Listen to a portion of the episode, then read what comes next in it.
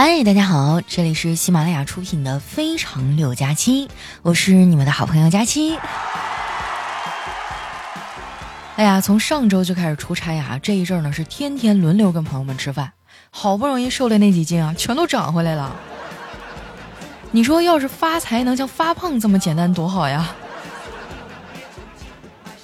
这次我出差啊，坐的是火车。哎，我小时候特别喜欢火车，因为那个时候吧，哪儿都没去过。觉得坐火车啊，就代表可以出去玩儿。我甚至有的时候啊，还会去火车站看火车。后来长大之后啊，去的地方多了，我就不那么喜欢坐火车出行了。哎，倒不是因为火车不好啊，主要是不知道会遇到什么样的乘客。在这儿呢，我强烈建议火车站啊，在卖票的时候增加一个偏好选项，比如说哈，爱吃老坛酸菜的一个车厢。爱吃红烧排骨的一个车厢啊，爱拖鞋的坐一个车厢，爱打呼噜的坐一个车厢。那天出差啊，坐在我旁边的是俩大哥，看样子啊年纪都不小了。其中一个大哥说：“哎，单身太难了，我啥时候才能有个对象成个家呀？”另一个大哥说：“哎，结婚有什么好的呀？被老婆管很烦的，我出门都不能看别的女人。”真怀念咱们以前上学的时候一起看女孩的日子呀！那个时候的你真单纯，不像现在看起来这么猥琐。被说那大哥不乐意了，我哪里猥琐了？这么说吧，你现在看女孩先看哪儿啊？我我先看她戴没戴口罩啊。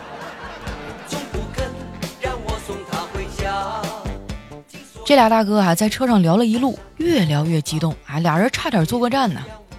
我其实啊还挺羡慕他俩的，我也想要一个能聊到一块儿去的朋友。说出来你们可能不信啊，我这个人有点轻微的社恐。我本身呢是不喜欢主动找别人聊天的，但是我有时候吧也会觉得孤独，又很期待别人找我聊天。但是呢，我又不愿意一直聊天。前几天啊，老家的朋友倒是主动找我聊了一回。他跟我抱怨啊，说老家现在太冷了，都要下雪了还不开始供暖。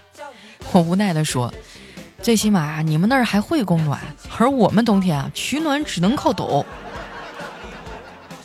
说起来啊，哈尔滨确实有点太冷了，一年呢有小半年都在下雪。我小的时候写作文啊，只要是能自由描写风景的，大部分啊写的都是雪景。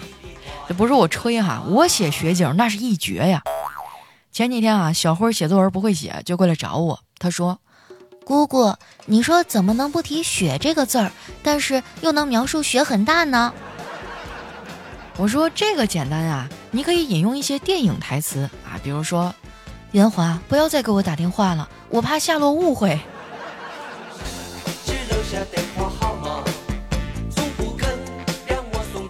火车到站之后啊，我同事过来接我。他没有直接带我去公司，而是在附近找了个商场啊，打算先带我填饱肚子。不得不说呀，这个同事的情商还挺高的啊，我甚至都有点感动了。酒足饭饱之后啊，他去了趟厕所，我在门口等他。正好呢，旁边是一家金店，啊，我就进去转了转。这时候呢，店里来了个客人，说是要定制戒指，看起来应该是个熟客哈，他就问营业员：“呃，咱们有没有一两百克的金戒指啊？”钱不是问题，我主要就是想要那种引人注目的感觉。店员说：“哥，要不你拿根金条过来，我给你打个洞吧。”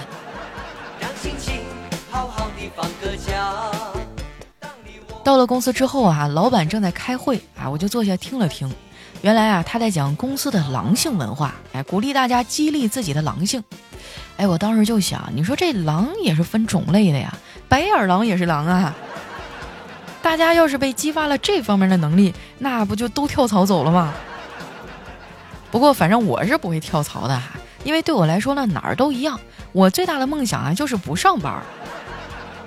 听了一会儿领导讲话啊，我这眼皮就开始打架了。哎，我真的特别困。之前很多朋友啊都跟我倾诉过失眠的烦恼。我觉得这些睡眠质量不好的朋友啊，你可以试一试把卧室装修成办公室啊。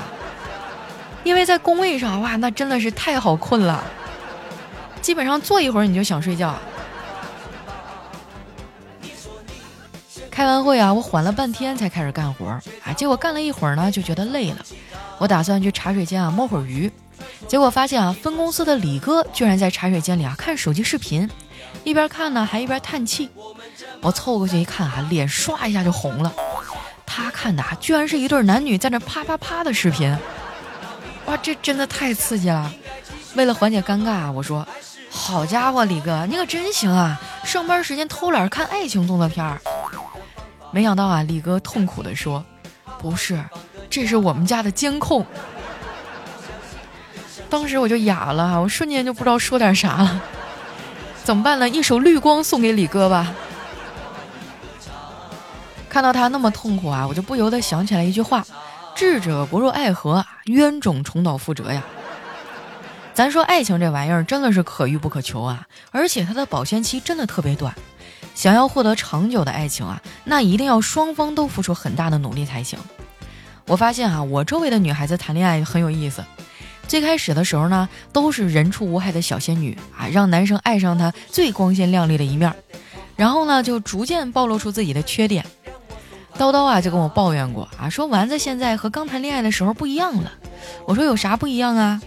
嗯，刚谈恋爱的时候吧，我如果看他，他会非常娇羞的说：“哎呀，你别这么看着我，我我害羞。”现在我在看他，他会瞪我，然后说：“你瞅啥？”丸子这两年确实是越来越虎了哈。前几天呢，我们约了一个饭，吃完饭没事儿啊，就去酒吧坐了一会儿。我们坐的那个吧台的位置呢，旁边坐着一大哥。没坐一会儿啊，那个大哥就恶狠狠地看着丸子说：“你丫的，老盯着我的脑门看啥呢？”丸子说：“我在看头发呀。”那大哥更生气了，说：“老子是光头，我我知道呀，我我是在看我自己的头发呀。”那大哥哈，眼看就要发火了，但是呢，他看了看丸子那二百来斤的大体格子，后来决定啊，还是不跟我们一般见识了。丸子可能也觉得自己有点不对啊，就主动请大哥喝了一杯。这俩人呢，也是不打不相识啊，还真的你一杯我一杯的喝了起来。后来俩人都喝高了啊，这大哥说话都不利索了。我怕出事儿啊，赶紧叫了一辆车，然后拜托师傅啊帮忙把这大哥送回了家。丸子啊，喝得迷迷瞪瞪的。出门呢，非要躺在大道上，还跟我说：“佳琪姐，你能不能帮个忙？我脖子后面有个盖儿，你把它抠开，把电池取出来吧。我，我实在是不想动弹了。”说完啊，他就把自己身上所有的现金都掏了出来，哈，然后扔给了我。哎，我当时都懵了，我满脑子想的都是，他明天酒醒了，该不会都要回去吧？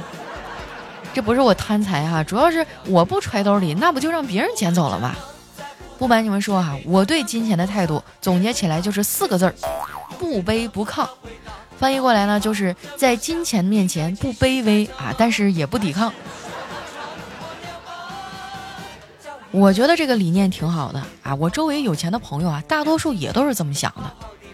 我有一个富二代的朋友哈，人特别好，对我很照顾。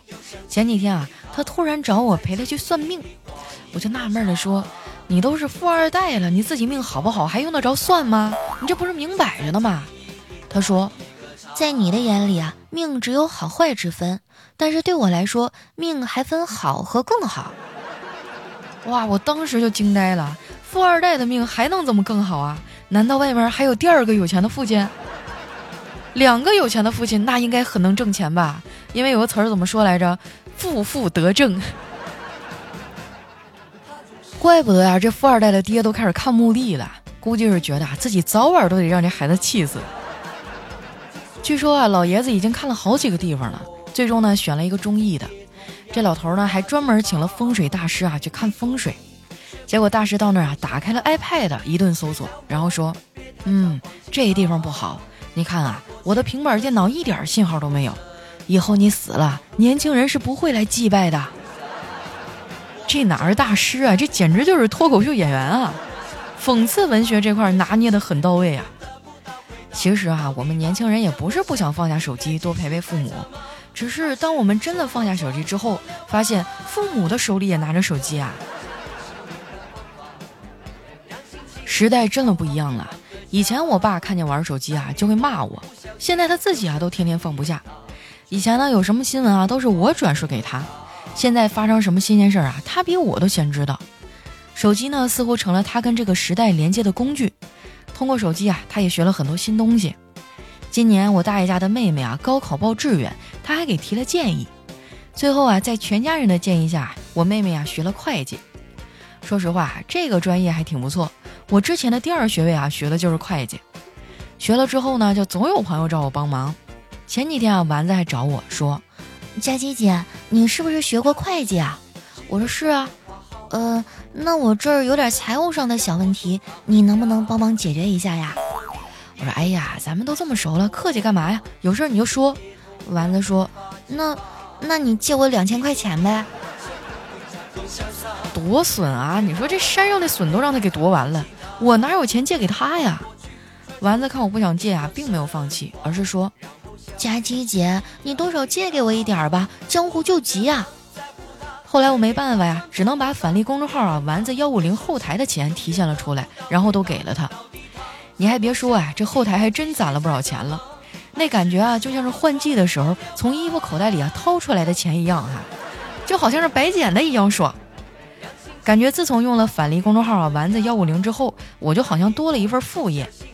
如果你也是爱网购的朋友啊，那一定要关注一下咱们的返利公众号，名字呢叫丸子幺五零。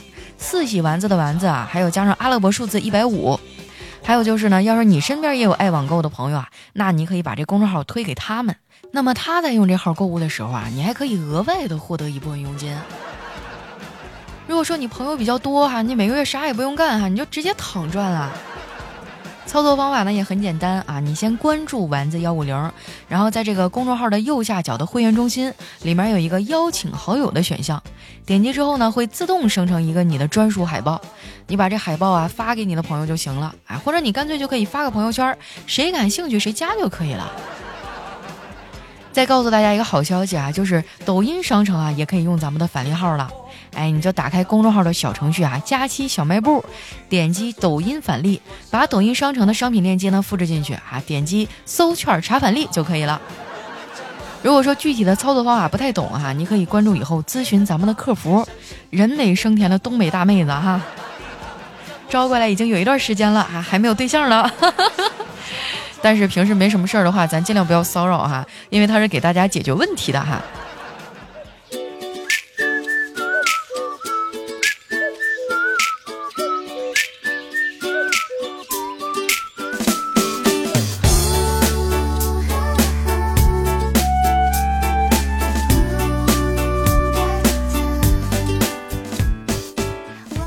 一段音乐，欢迎回来啊！我是你们的懒朋友佳期。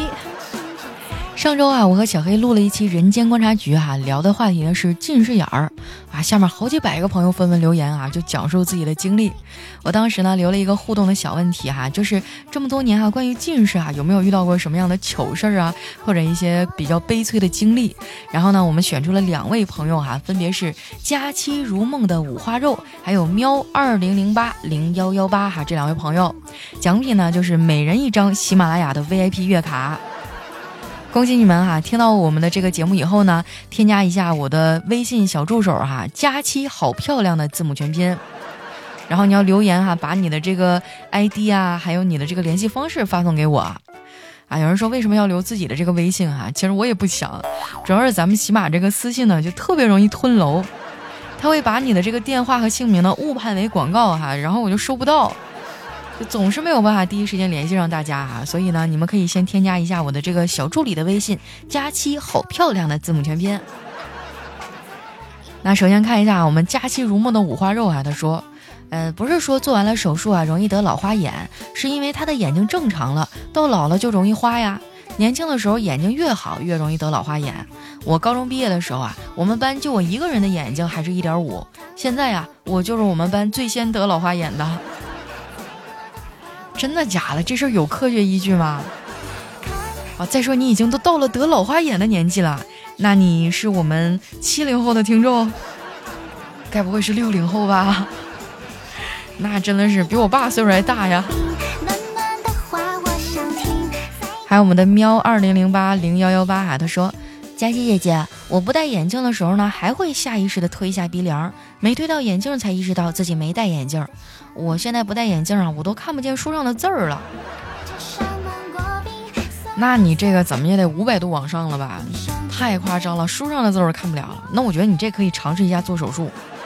像我们这种吧，还能对付一下子。像你这个没了眼镜，那活不了啊。以前呢，真的觉得近视哈，戴着眼镜显得自己文质彬彬的，还特别有文化的样子。但时间长了，发现那是真的坑爹呀。所以呢，提示大家平时一定要注意良好的用眼习惯啊，包括家里有孩子的啊，千万要好好监督他，不要像我们一样，一到冬天的时候老难受了。那接下来时间啊，看一下我们其他朋友的留言啊，这位呢叫听友四四三五八三三七六。他说：“佳琪姐，我们语文老师特厉害，他能笑着批改作业，笑着打人。那可能是让你们给气笑了。啊我记得小时候我惹我妈生气啊，她愤怒是有等级的啊，有的时候就是她笑着那种啊，咬牙切齿的，就是叫你过来的时候，那更可怕。那可以说她愤怒的等级非常非常的高了。下一位呢叫可惜，哈哈。”他说：“佳期啊，我喜欢班里的一个男生，他不喜欢我，我好伤心啊！别人把我俩凑到一起，但我伤心的是他不爱我，我该怎么办呢？啥情况啊？你爱他，他不爱你，然后别人还把你俩撮合到一起了啊！就我天呐，这这都是什么狗血连续剧啊？你现在还在上学啊？你最重要的是学习啊！你听姐一句劝啊，好好学习，将来到了好的学校，啥样的男生没有啊？咱扒拉着挑。”下面呢叫钱包鼓鼓六六六啊，他说佳期太喜欢你的节目了，怀孕之前呢天天听，现在胎教都是你的节目，不听啊我都睡不好觉了，听着睡着到天亮啊，睡醒了还能听见你的声音。哎呀，那你这孩子从小就天赋异禀啊，他是不是握着方向盘出生的呀？等孩子成年了，带他考一下驾校哈，没准上来就会。下一位呢叫陈忘游。他说：“微信发过来，转你两千，对自己好点儿，别委屈了自己。你要是真要，那那就当我没说。哎呀，你说你没事老考验人性干嘛呀？你要是真打，那我真收。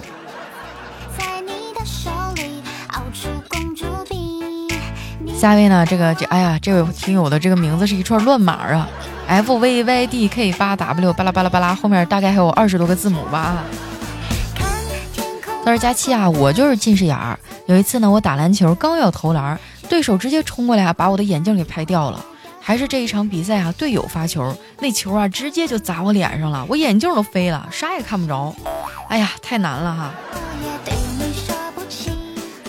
所以说嘛，这个想要看起来文质彬彬，就需要付出代价呀。下一位呢，叫仙贝嘟嘟。”他说每天都要听佳期啊，上班的路上听，开启一天好心情；下班路上听，扫出一天疲惫感。每期节目啊都要听五六七八遍，总也听不厌。不仅喜欢非常六加七，还喜欢人间观察局。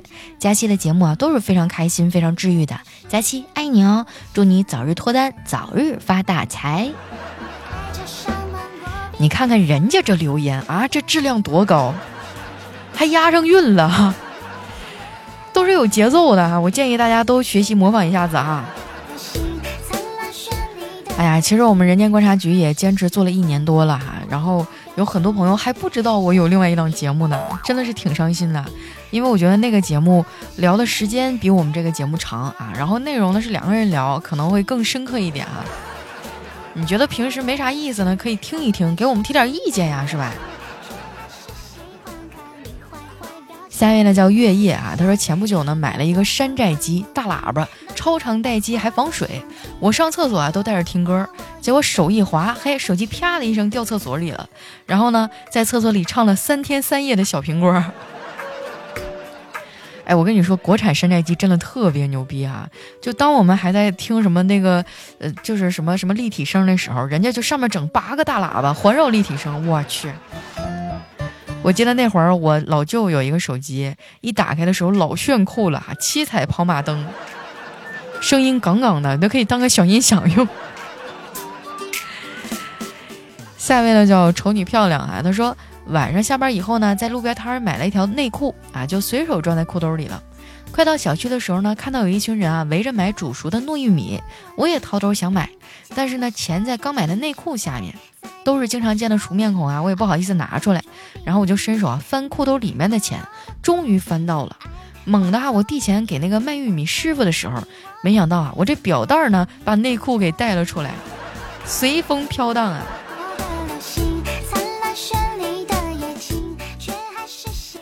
其实我觉得最尴尬的事情呢，就是啊，你这个拿内裤还好啊，我觉得很多女生可能都遇到过一个情况，就是一不小心把那个卫生巾从包里带出来了。我记得那时候学校还卖一种非常可爱的小布包啊，据说就是装卫生巾的，然后别人看到了也也不会知道它是什么哈。有一段时间我还买了一个，后来我发现不太实用，就能装一个，太厚了的话也装不下。